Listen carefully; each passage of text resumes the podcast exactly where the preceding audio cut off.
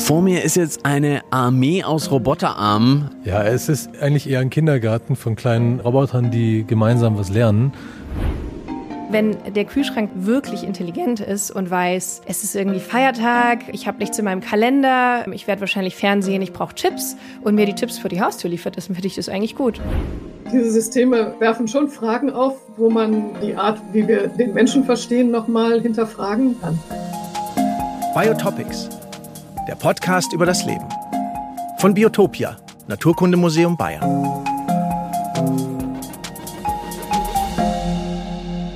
Hallo bei Biotopics. Schön, dass ihr reinhört. Mein Name ist Mischa Drautz und ich bin abwechselnd mit Tina Gentner Host dieses Podcasts. Und in dieser Folge geht's um künstliche Intelligenz. Noch stehe ich in einem halligen Treppenhaus. Ich kann euch aber versprechen, wir schauen in einem Forschungsinstitut vorbei, in dem KI-Roboter entwickelt werden.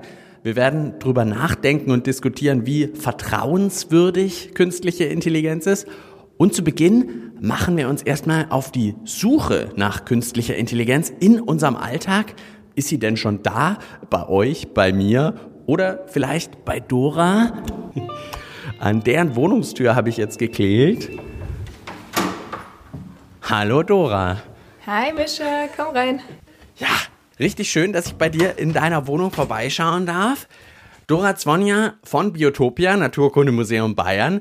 Du hast gesagt, du hast in deiner Wohnung KI, künstliche Intelligenz. Ja, so ein bisschen was, vielleicht ein bisschen mehr als der Durchschnitt. Hier rein ins Wohnzimmer und wo ist die KI versteckt? Ja, das ist hier die Sache. Also künstliche Intelligenz ist tatsächlich oft eher unsichtbar.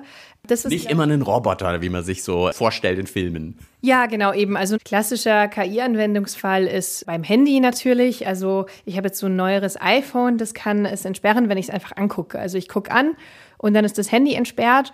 Sieht erstmal ein bisschen einfach aus, aber was da passiert ist, es werden viele kleine Punkte auf mein Gesicht projiziert im Raum, also tatsächlich 30.000 oder so um den Dreh. Habe ich jetzt aber nicht gesehen, also unsichtbare Punkte. Für mich unsichtbar. Genau, also Licht, das, das wir nicht sehen, das ich auch nicht wahrnehme. Und dann wird geguckt, bin ich das? Also ist es quasi dieses 3D-Gesicht vor dem Handy, bin das ich oder es wird eben nur entsperrt, wenn ich das bin? Dann kann ich da noch ein bisschen was mehr mit dem Handy machen. Ja, zeig ruhig. Genau, also ich habe hier diesen so einen Sprachassistenten, das haben die meisten modernen Handys. Beim iPhone heißt es Siri. Siri, Alexa und so weiter. Genau, und ich kann mit ihr sprechen. Das mache ich jetzt mal. Hey Siri, schalte Licht Wohnzimmer ein. Okay, die Lampen im Wohnzimmer sind an. Licht ist angegangen. Das hört sich erstmal sehr intelligent an, dass die Lichter angehen. Das ist tatsächlich nicht der KI-Teil da dran, sondern der KI-Teil ist, dass meine Sprache erkannt wird. Also der Algorithmus erkennt sozusagen anhand von dieser Tonaufnahme, was es ist und auch was es bedeutet und führt diesen Befehl dann aus. Der Befehl an sich ist nicht mehr so intelligent. Ist es jetzt so, dass die das jetzt selber anmachen könnt, wenn es dunkel wird? Wäre das jetzt was anderes? Das gibt es tatsächlich auch und das ist ein gutes Beispiel, dass KI eigentlich nicht so eindeutig definiert ist, denn ich finde das jetzt nicht besonders intelligent. Das ist ein regelbasiertes System, heißt es in der Informatik oft. Also entweder wenn es dunkel wird, wenn ein Sensor wahrnimmt, dass es dunkel ist, oder zu einer bestimmten Uhrzeit würde ich einfach das Licht anmachen. Aber das ist an sich jetzt keine intelligente Entscheidung. Intelligent wäre, wenn der Algorithmus nachdenkt, warum soll ich das Licht anmachen? Also was mache ich als Mensch gerade in der Wohnung und warum brauche ich Licht? Also nicht irgendwas tun, sondern eher die Gründe sind dann doch das Intelligente, wenn ich was aus einem bestimmten Grund mache. Genau, das ist hier Intelligenz, ist im Endeffekt Verstehen von Dingen. Also das wäre so die richtige künstliche Intelligenz. Jetzt habe ich überlegt, bei uns so im Alltag, was betrifft uns denn alle? Also zum Beispiel bei einem Einkaufsportal. Irgendwie kriege ich Produkte vorgeschlagen, ja? Ist das auch schon, dass da KI drin steckt oder ist das irgendwie einfach so Wahrscheinlichkeiten eher? Ja, es ist ein bisschen was von beiden tatsächlich. Also was man da oft findet, ist das sogenannte Machine Learning oder maschinelles Lernen. Das ist ein Teilbereich der KI und da geht es eher darum, große Mengen von Daten zu analysieren und zu versuchen, Entscheidungen darauf basierend zu treffen. Jetzt schaue ich mich hier mal in deiner Wohnung noch weiter um, sehe noch eine Gitarre, die hat keine künstliche Intelligenz, aber hier auch noch ein Staubsaugerroboter, oder? Mhm, ja, genau. Ich mach den mal an. Genau, jetzt fährt er Oh, rückwärts. okay, er fährt hier gleich los. Hui, legt hier los, dreht sich wild. Ja, wir schauen mal, wird der jetzt mich umfahren? Nee, oder? Ich stell mich mal vor ihn. Na, der fährt mich schon an. Der fährt dich zwar an, aber der fährt nicht, also der dreht dann um. Man kann tatsächlich einstellen, dass der nicht gegen die Dinge fährt, sondern kurz davor hält, aber ich habe ihn so eingestellt, dass er dagegen fährt, damit er auch in die Ecken putzt.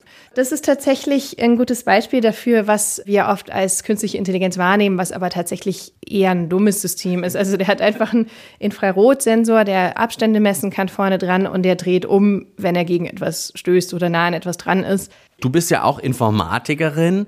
Woran kann ich denn jetzt erkennen, ob das jetzt KI ist oder irgendwie einfach nur moderne neue Technik? Der Übergang ist ziemlich fließend, aber ein gutes Kriterium ist eben, kann das Ding Entscheidungen treffen auf Basis der Daten. Also der Staubsaugerroboter, wenn er irgendwo dagegen stößt, dreht er um, immer. Das ist also in dem Sinne keine Entscheidung. Er nimmt die Wohnung nicht wahr. Es gibt aber tatsächlich Staubsaugerroboter, die ein Stückchen intelligenter sind, die sich so eine Art Abbild von der Wohnung schaffen und eben auch sich merken, wo zum Beispiel verschmutztere Stellen sind. Das ist dann auf diesem Spektrum der künstlichen Intelligenz deutlich weiter einfach weil wir gerade in deiner Wohnung sind. Es gibt ja auch diese Schlagwörter Smart Home oder intelligentes Wohnen, als zum Beispiel, dass der Kühlschrank alle Produkte erkennt und dann direkt, wenn du mal kein, keine Ahnung, Joghurt oder was du gerne isst, dann auf einmal das sofort nachbestellt. Jetzt ehrlich gesagt, ich kenne aber eigentlich niemanden, der das hat wirklich schon, oder? Ich kenne auch niemanden. Ich glaube, das liegt zum Großteil daran, dass diese Systeme eben gute Anfänge sind, aber noch nicht so richtig intelligent. Also an vielen Stellen einfach noch Ecken und Kanten haben, die sich noch weiterentwickelt werden. Aber ich finde schon ein cooles Szenario. Also wenn der Kühlschrank zum Beispiel wirklich intelligent ist und weiß, es ist irgendwie Feiertag, ich habe nichts in meinem Kalender, ich werde wahrscheinlich Fernsehen, ich brauche Chips und mir die Chips vor die Haustür liefert, dann finde ich das eigentlich gut. Dass irgendwie natürlich auch so künstliche Intelligenz ein bisschen mehr eingreift dann in unser Leben, darüber reden wir vielleicht auch noch mal irgendwann in der Folge, ist ja auch irgendwie ein bisschen unheimlich manchmal fast. Ja, klar. Also alles, wo Daten über mich erhoben werden, hat natürlich auch immer ein Potenzial, dass nicht nur ich mich besser verstehe, sondern auch andere. Und das sind auch super viele ethische Fragen, die sich da auftun. Da gehen wir auf jeden Fall auch noch ran in der Folge. Jetzt will ich von dir noch einmal kurz wissen, Biotopia, ein modernes Naturkundemuseum. Hm, normal denkt man sich, da geht's viel auch um Dino-Knochen, natürlich um Tiere, Pflanzen. Aber warum ist denn auch Technik, also KI, so ein Thema für ein Naturkundemuseum? Absolut ist das für uns ein Thema. Bei Biotopia geht es um Leben in all seinen Facetten und KI hat das Potenzial, unser Leben wirklich fundamental zu beeinflussen. Das geht natürlich bis zu dem Gedanken, wie werden wir mit KI zusammenleben, wenn es wirklich intelligente künstliche Intelligenz gibt, also mit Robotern zum Beispiel. Wie bauen wir diese Gesellschaft auf? Das ist jetzt ein sehr entferntes Szenario oder fühlt sich zumindest entfernt an. Aber auch heute hat KI vor allem maschinelles Lernen eben Anwendung in vielen Bereichen, die für uns interessant sind. In der Klimaforschung zum Beispiel, in der Vorhersage von Naturkatastrophen, im Gesundheitswesen, aber auch in der Biodiversitätsforschung, die für uns ja auch total interessant ist. Wie kann jetzt KI helfen bei der Erforschung von Tierarten? Ja, da handelt es sich meistens um eben maschinelles Lernen, was ein Teil von KI ist. Es gibt dieses Forschungsfeld Bioakustik, wo man man große Mengen von Tonaufnahmen aus zum Beispiel Regenwäldern analysiert, um die Entwicklung der Tierarten zu erforschen. Also zum Beispiel gibt es einen Rückgang bestimmter Vogelarten. Und das können Maschinen noch mal besser als Menschen sozusagen wirklich sich so Aufnahmen anhören und dann rausfiltern, welche Tiere da zum Beispiel alle leben, oder wie? Vor allem in der Verarbeitung großer Datenmengen sind uns Maschinen halt einfach überlegen. Und äh, das heißt natürlich nicht, dass sie jetzt den Wissenschaftler, die Wissenschaftlerin ersetzen, aber sie können uns dabei helfen und sozusagen Hand in Hand arbeiten.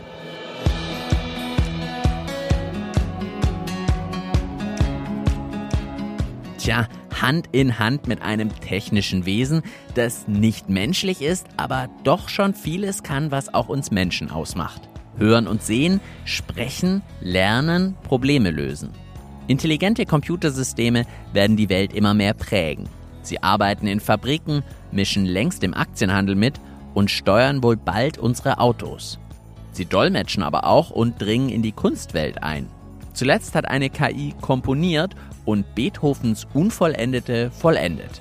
Ein Orchester hat das Ganze dann aufgeführt, ein Orchester, das sich übrigens aus Menschen zusammengesetzt hat, muss man dann ja doch auch mal dazu sagen. Und welche Entwicklungen sind noch möglich? Wie kann künstliche Intelligenz überhaupt Dinge lernen? Um das besser einzuschätzen, schaut man am besten bei der aktuellsten Forschung vorbei. Das machen wir bei Biotopics eh immer gern. Und so lande ich in einer Fußballfeldgroßen Halle beim Roboterkollektiv. Vor mir ist jetzt eine Armee aus Roboterarmen. Naja, es ist ein bisschen übertrieben, aber ich sehe 2, 4, 6, 8, 9 weiße Roboterarme, die von der Armlänge so ähnlich sind wie meine, nur mit deutlich mehr Schulter- und Armmuskeln, kann man sagen. Und neben mir steht Professor Sami Haddadin, Inhaber des Lehrstuhls für Robotik und Systemintelligenz an der TU München und einer der renommiertesten Robotikforscher weltweit, kann man sagen. Hallo Sami. Hi Mischa, grüß dich. Roboterarmee, das war natürlich schon ein bisschen provokant, die roboterarme Armee. Ja, es ist eigentlich eher ein Kindergarten von kleinen Robotern, die gemeinsam was lernen. Also das sind so kleine Maschinen, die wir hier entwickelt haben, die einen künstlichen Tastsinn haben, die sozusagen mit einer künstlichen Intelligenz, die dann in diesen ganzen kleinen Computern sitzt, die du da siehst. Oh, das sieht tatsächlich eher aus wie so eine Brotbox, die man vielleicht auch in den Kindergarten mitnimmt. Ja, ja, genau. Und ganz spezifisch geht es hier darum, verschiedene Schlüssel in verschiedene Schlösser reinzubringen. Da geht es vor allen Dingen darum, einerseits zu zeigen, was man mit so einem künstlichen Tastsinn eben kann. Also bisher konnten Maschinen eigentlich äh, das Ganze noch gar nicht. Die hatten keinen Tastsinn, so wie wir Menschen das ja haben. Dann haben wir eben dieses zentrale Nervensystem jetzt entwickelt, ein künstliches könnte man sagen, um dann eben mit Algorithmen, ähnlich wie der Mensch das eben auch kann, Dinge zu greifen, zu begreifen und dann auch nach und nach sozusagen diese Fingerfertigkeit zu erlernen. Und das nennen wir dann motorische Intelligenz. Jetzt erforschst du künstliche Intelligenz und machst Roboter sozusagen schlau. Wie ist es denn jetzt hier so an der oberen Spitze der Forschung, was derzeit möglich ist? Ja gut, es kommt ganz darauf an, wann man hier mal reinkommt. Also man kann sozusagen auf Reset drücken und dann äh, können die Roboter noch ganz wenig. Und wir sehen das auch gleich, wie wir quasi Reset gedrückt haben und dann schauen wir, ob diese Roboter innerhalb von wenigen Sekunden das erlernen können, was wir als Menschen innerhalb von vier Jahren so können. Ja? Mit Reset-Knopf heißt es, du machst sie erstmal wieder dumm, hat gesagt.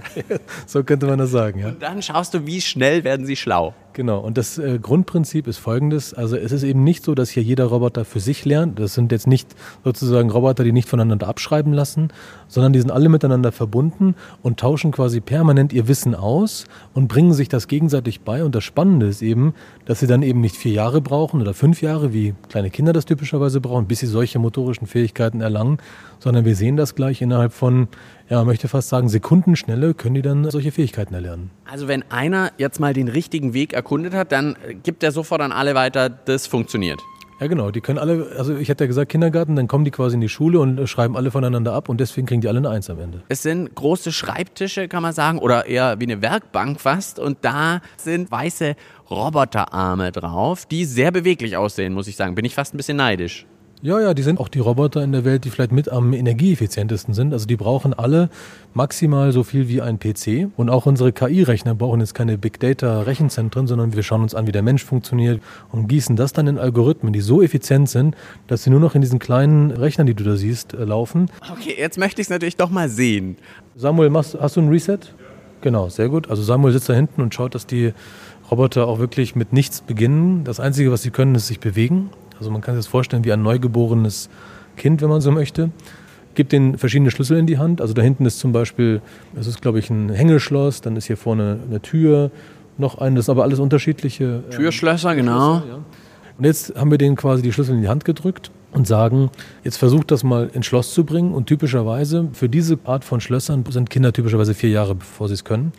Und die Roboter sind quasi jetzt aktiv, also wir schalten das jetzt mal an mhm. und wir werden sehen, die versuchen jetzt sozusagen den Schlüssel da reinzunackeln. Alle mit verschiedenen Strategien, wenn man so möchte. Und ich tauschen. bin gespannt, wer was macht. Genau, und man sieht dann auch den Erfolg und den Misserfolg. Also wenn die so nicken, dann haben sie es geschafft, dann freuen sie sich sozusagen. Ja. Leuchten die dann auch irgendwie rot auf oder springen hoch oder so, hüpfen? Springen ist noch schwierig, also nächstes Jahr dann werden sie springen. Aber heute sind sie nur am Gestikulieren das Spannende ist halt wirklich, wenn man sieht, wie plötzlich aus dem Nichts alle nicken und sagen, ich habe es geschafft. Also Weil es eben, wenn es einer hinkriegt, dann können es alle plötzlich, ne, aus dem Nix heraus. Okay, jetzt möchte ich sie endlich sehen. Okay, äh, was muss man jetzt tun? Einen Knopf drücken? Ja, drückt nur einen Knopf und jetzt geht's los. Ja, sieht man, ähm, die ganzen ah, Roboter bewegen sich. Die, oh, ja, das war aber schon mal deutlich daneben. Ja, ja, muss, muss ja auch so sein. Die müssen ja lernen. Ne? Genau, jetzt versuchen sie es. Und jetzt muss man schauen, ne, wie sich einer nach dem anderen. Da hinten, oh, da sieht schon fast aus. Das ist noch nicht ganz. Tippst du jetzt immer, wer mal gewinnt? Das ist mein Liebling hier vorne. Das ist Eric. Oh, von Eric sieht es gar nicht schlecht aus. Ah ja. Er heißt Eric. Er heißt Eric von Eric Clapton. Da hinten ist Jimmy von Jimi Hendrix und da hinten ist Eddie von Eddie Van Halen. Der hat schon seinen ersten geschafft. Aber es wird immer wieder auch daneben gehen. Das ist bewusst so. Ne? Man möchte quasi Erfolg und Misserfolg lernen.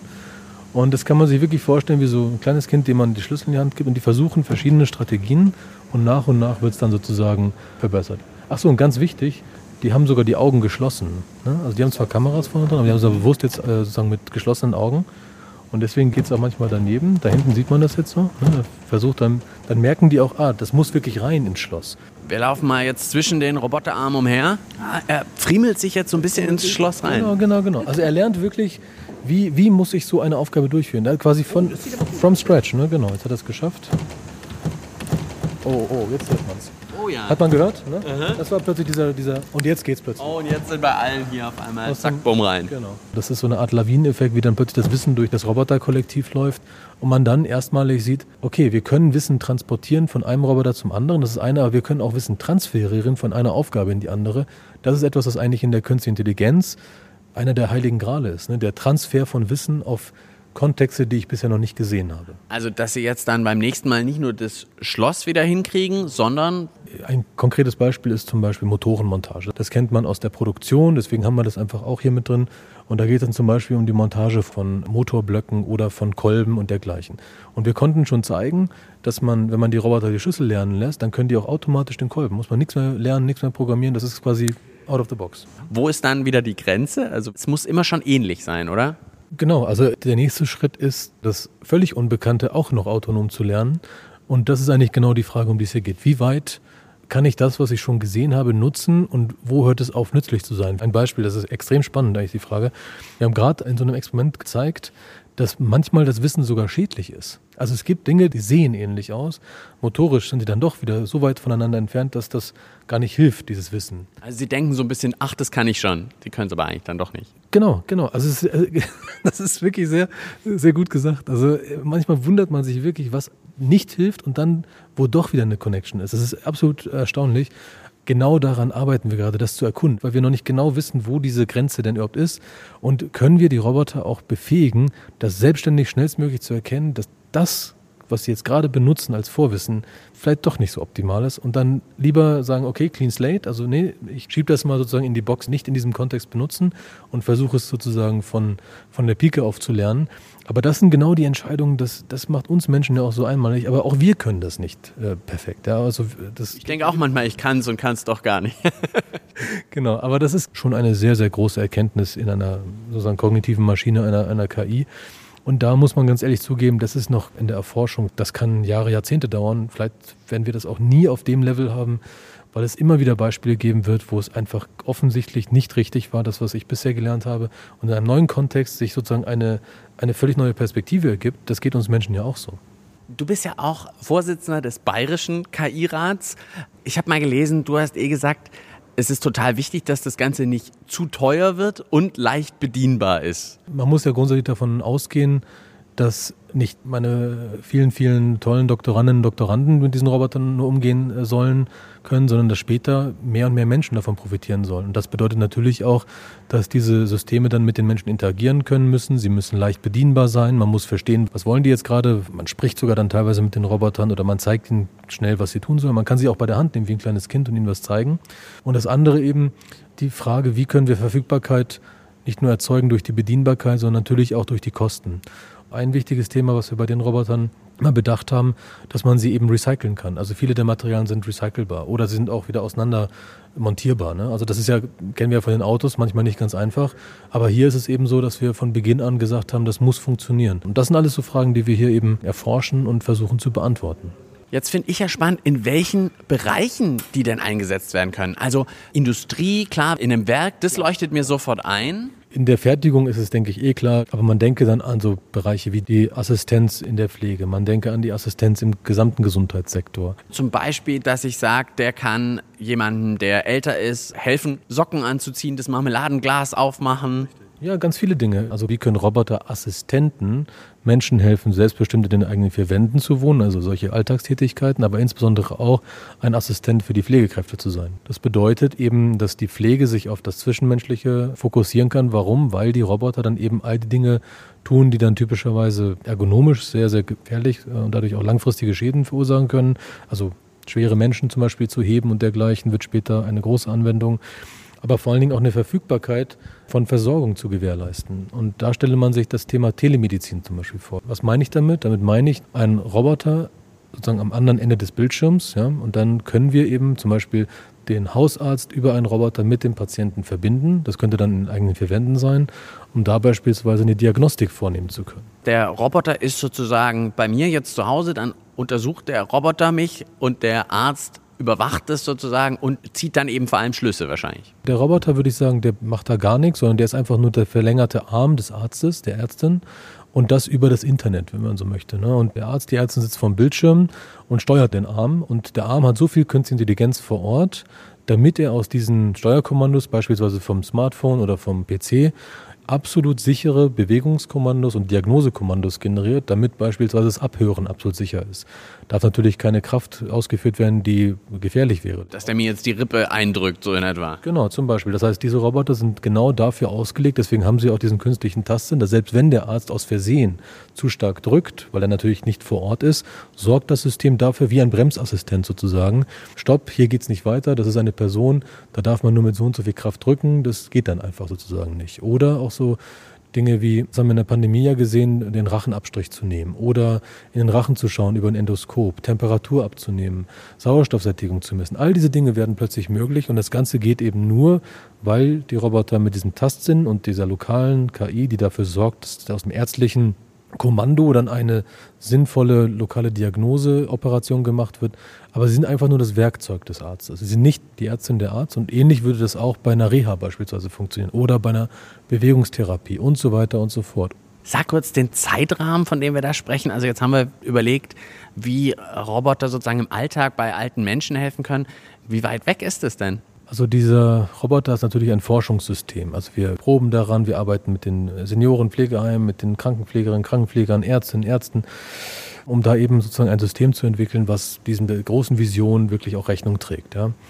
Aber auf dem Weg dahin, und das finde ich ist das Schöne daran, versuchen wir permanent immer wieder Spin-off sozusagen zu generieren. Also ein Beispiel ist Frühmobilisierung. Also wir haben jetzt gemeinsam mit einem Münchner Unternehmen entlang dieser Geriatronik-Initiative auch ein System entwickelt der Frühmobilisierung nach Schlaganfall oder auch von den Intensivbetten um eben das Leben der Gesundheitskräfte in diesem Schwerlastbetrieb sozusagen äh, Reha äh, zu verbessern und vor allen Dingen eine optimale Unterstützung, genau wie es gebraucht wird, an den Patienten individuell zu liefern. Tatsächlich, solche Sachen sind ja auch schon im Einsatz. Das ist jetzt nicht mehr Zukunftsmusik.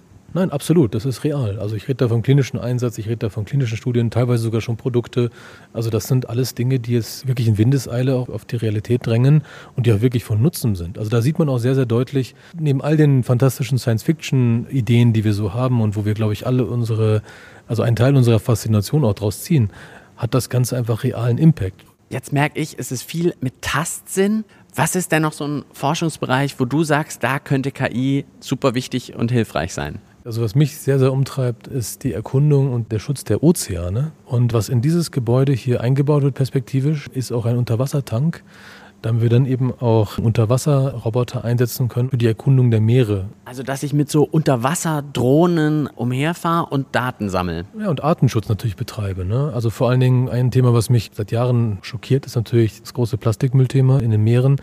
Das Wichtigste ist immer erstmal Informationen sammeln, damit man weiß, was man als nächstes tun kann. In diesem riesigen Weltmeeren wäre es natürlich wichtig, dass wir eine online schritthaltende Kartierung von all diesen Objekten haben, um dann auch die entsprechenden sozusagen Interventionen fahren zu können. Also ich glaube, dafür können solche Systeme einen ganz, ganz großen Beitrag leisten. Also das eine satellitengestützt, das andere dann eben am Boden, auf den Meeren, unter Wasser. Aber da können wir eben diesen Telepräsenzmodus, wie man so möchte, ne, einsetzen, um uns an diese Orte zu bringen und eben die Daten zu generieren, um da eben dann wirklich optimal agieren zu können. Ne? Dann vielen herzlichen Dank und viel Spaß dir weiterhin mit deinem Roboterarm-Kollektiv hier. Ja, wir geben unser Bestes und war super, dass du hier warst. Komm mal wieder vorbei und dann schaust du dir an, was wir dann jedes Jahr zum Geburtstag sozusagen Neues gelernt haben, oder? Gelernt, ja. Genau.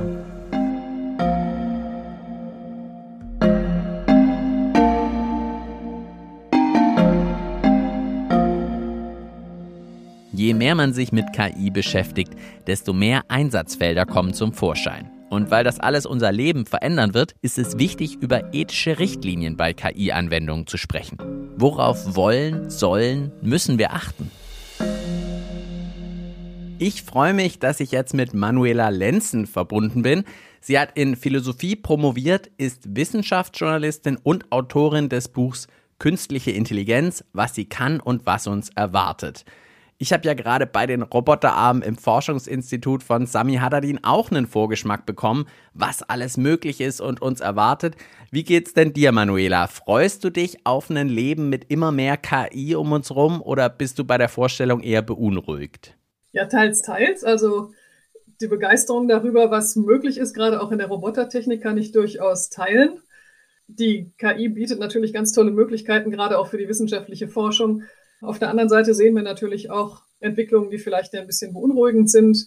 Das Datensammeln der großen Konzerne, Monopolbildungen, Manipulationen, die möglich werden. Also ich denke, es ist eine tolle Technologie, aber man muss sie auch ordentlich regulieren. Wir haben uns im Vorfeld umgehört, welche Bedenken, Fragen, Sorgen es hinsichtlich von KI gibt. Und da wollen wir mal ein paar rausgreifen und diskutieren. Was ist, wenn ich bei einem Vorstellungsgespräch von einer KI aussortiert werde? Ja, das bezieht sich, glaube ich, darauf, dass künstliche Intelligenz in der Personalabteilung beim Recruiting eingesetzt werden kann. Also KI durchforstet Lebensläufe, analysiert Daten, filtert vor.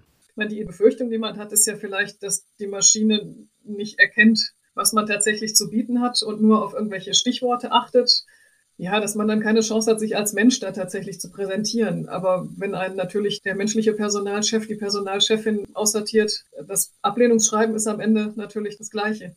Andererseits mal als Gedanke, vielleicht entscheidet eine KI auch weniger diskriminierend als manche menschliche RecruiterInnen. Ja, das Thema Diskriminierung ist natürlich ein großer Punkt. Man weiß, dass auch menschliche Personalchefs, Personalchefinnen auch unbewusst diskriminieren, also gar nicht aus böser Absicht, aber Menschen neigen wohl auch dazu, Personen auszusuchen, die ihnen selbst ähnlich sind und nicht unbedingt jetzt äh, damit die Diversität zu befördern. Also zum einen gibt es die Hoffnung, dass Algorithmen diese Einseitigkeiten nicht zeigen. Inzwischen hat sich aber gezeigt, dass Algorithmen durchaus auch Einseitigkeiten aufweisen können. Und wie kommt es jetzt dazu? Die müssen ja trainiert werden mit Daten der Vergangenheit. Andere hat man ja nicht. Und wenn man jetzt einen solchen Algorithmus trainiert mit den Daten der erfolgreichen Bewerber der letzten 20, 30 Jahre, ist die Wahrscheinlichkeit einfach hoch, dass da mehr Männer bei sind als Frauen. Es ist dem Algorithmus nicht klar, dass wir uns die Zukunft anders wünschen, als die Vergangenheit war oder was wir für politisch wünschenswert halten. Wir hören eine weitere Frage, bei der ich gespannt bin, was du dazu meinst, Manuela. Geht KI und Datenschutz denn überhaupt irgendwie zusammen?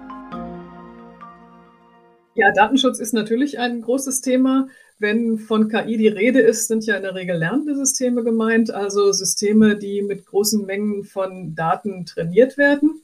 Die Frage ist natürlich, was sind das für Daten und wo kommen die her? Gerade im Gesundheitswesen wird das ja sehr stark diskutiert. Wenn man viel mehr Daten über die Lebensweise von Menschen, die Krankheiten, die sie entwickeln, die Medikamente, die sie nehmen, vergleichen könnte, würde man vielleicht auch mal auf ganz andere Spuren kommen, wie Krankheiten entstehen. Auf der anderen Seite möchte man natürlich auf keinen Fall seine Krankenakte im Internet stehen sehen oder dass sie dem Arbeitgeber vor Augen kommt. Da ist natürlich die Frage, wie kann man das einrichten? Und da gibt es natürlich eine Spannung. Man kann diese Daten anonymisieren und je stärker man sie anonymisiert, also je mehr man, man wegnimmt von dem, was eigentlich dann über die Identität einer Person in diesen Daten enthalten ist, desto schwerer sind sie dann zurückzuführen auf diese eine Person, aber desto weniger ist natürlich auch drin in den Daten. Also am liebsten möchte man natürlich sehr vollständige Daten, aus denen man dann sehr viel über die Person auch rückschließen kann. Und das ist natürlich dann bedenklich. So eine Gratwanderung, oder? Also wo ziehe ich irgendwie die Grenze auch?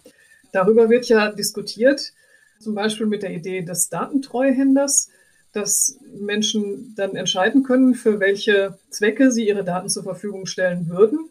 Die Hoffnung ist, dass Menschen damit die Hoheit sozusagen über ihre Daten behalten können, dass man sagt, man möchte jetzt vielleicht die Daten, die bei einer bestimmten Behandlung anfallen, für eine bestimmte wissenschaftliche Studie zur Verfügung stellen und dass man das über einen Datentreuhänder dann organisieren kann, der dafür sorgt, dass diese Daten eben so verwendet werden, wie derjenige, vor dem die Daten sind, das dann verfügt.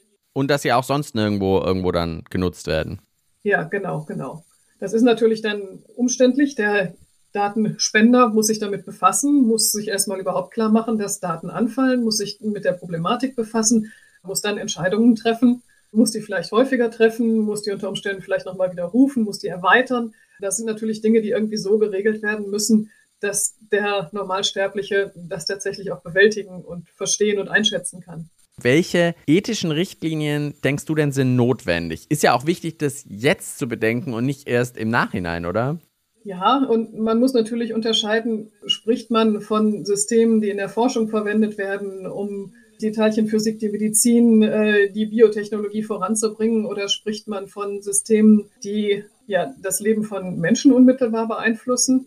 die Zugang zum Gesundheitswesen regulieren, die Studienplätze zuteilen, Kindergartenplätze, was auch immer, die über Kredite entscheiden. Da gibt es natürlich ganz unterschiedliche Dinge. Aber dann sprechen wir doch mal wirklich über die, die Menschen direkt betreffen. Kindergartenplätze, Kredite und so weiter. Ja, eigentlich gibt es derzeit die Idee, dass es so eine Art Stufenleiter geben müsste, wenn man Algorithmen regulieren möchte, dass dann diejenigen Algorithmen, die also unmittelbar das, das Leben von Menschen betreffen, am stärksten beaufsichtigt werden damit eben sichergestellt wird, dass nicht einzelne Gruppen von Menschen benachteiligt werden und dass Menschen, die den Eindruck haben, sie werden von diesen Algorithmen benachteiligt, dann auch die Möglichkeit haben, sich niederschwellig darüber zu beklagen irgendwo, dass da was schief läuft. Und was heißt beaufsichtigen? Also was müssten wir denn da einrichten? Also da muss ja wirklich ein ganzes System nebenher entwickelt werden eigentlich. Ja, in der Tat, vor allem das ganze System ist wichtig. Also man hat eine Zeit lang gedacht, man macht so etwas wie einen Algorithmen-TÜV. Also man setzt Fachleute dran, die einen Algorithmus überprüfen, so wie ja, Steuerprüfer Unternehmen prüfen können. Dann hat man sich aber überlegt, dass Algorithmen sich natürlich ständig verändern, ständig angepasst werden. Und tatsächlich ist es so, dass man dieses ganze Setting betrachten muss. Also sowohl die Trainingsdaten, dieses System selber, die Ergebnisse und welche Auswirkungen hat die Anwendung in einer bestimmten Konstellation. Also neben der ganzen technischen KI-Entwicklung muss man parallel die gesellschaftlichen Rahmenbedingungen gestalten und mitbedenken. Jetzt noch mal eine andere Frage, in die wir reinhören wollen. Kann eine KI meine Wünsche irgendwann besser kennen als ich selbst? Ui, okay. Das würde ich doch sehr bezweifeln wollen. Also man muss diesen Systemen natürlich bestimmte Zielfunktionen vorgeben. Und die Frage ist natürlich, was nehmen diese Systeme dann an, was ich eigentlich möchte? Ist es dann mein höchstes Ziel, nicht aus einem bestimmten Parameterbereich mit meiner Pulsfrequenz, mit meinem Blutdruck, äh, mit meinem Blutzuckerspiegel herauszukommen? So ein bisschen, ich will abends in die Chipstüte greifen und die App verbietet mir, nee, nee, nee, es ist nicht gut. Ja, sowas könnte man sich natürlich vorstellen, so als eine Art schlechtes Gewissen, das dann nochmal aus der App spricht.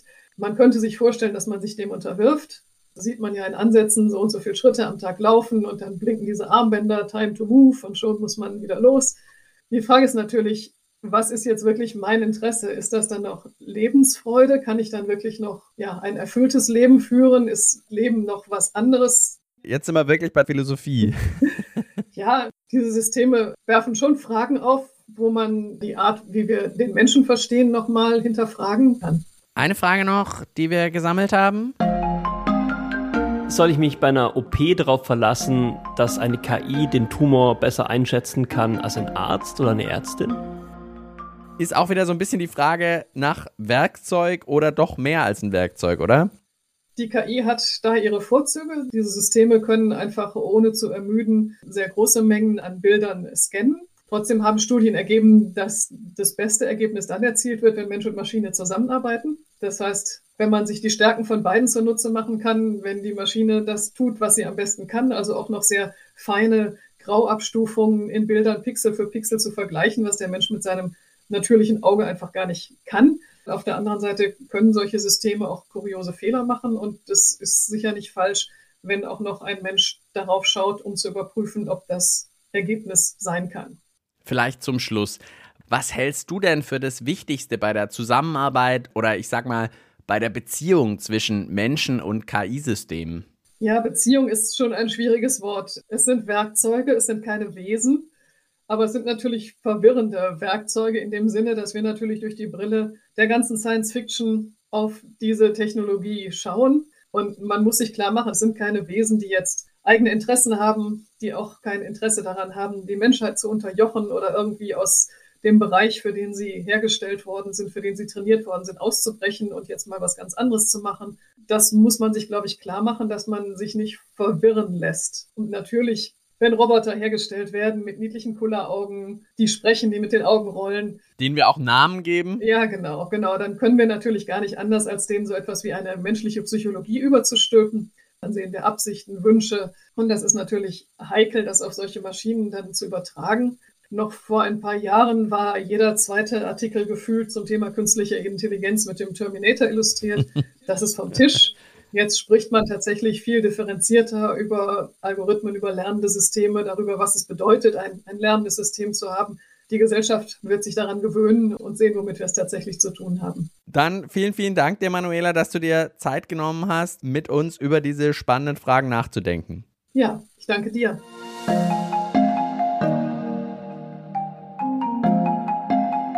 Das war's für dieses Mal mit Biotopics. Schön, dass ihr den Weg mit mir gegangen seid, von der oft unsichtbaren KI im Alltag übers Forschungslabor mit den Roboterarmen, die sich gegenseitig helfen und gelerntes Wissen auf andere Felder übertragen können. Ja, bis hin zu vielen ethischen Fragen, die sich ergeben, wenn man eine so bahnbrechende Entwicklung, wie sie die KI-Technik ist, in die Gesellschaft integriert. Ich finde es wichtig, dass wir alle nicht den Fehler machen zu sagen, Hauptsache Alexa und Siri werden immer praktischer und den Rest verstehe ich eh nicht. Nein, auch wenn KI natürlich keine simple Sache ist, man kann sich schon damit auseinandersetzen und den Einfluss auf unser Leben verstehen. Das habt ihr ja, glaube ich, in dieser Folge gemeinsam mit mir gemerkt. Also nicht wegschauen. Wir sollten uns da, glaube ich, alle einmischen, Dinge hinterfragen und das Ganze gemeinsam gestalten. Dazu braucht es vor allem noch jede Menge Diskussionen, da reicht sicher nicht eine Podcast-Folge, aber es war ein Anfang. Und damit bis zum nächsten Mal, sagt Mischa Drautz.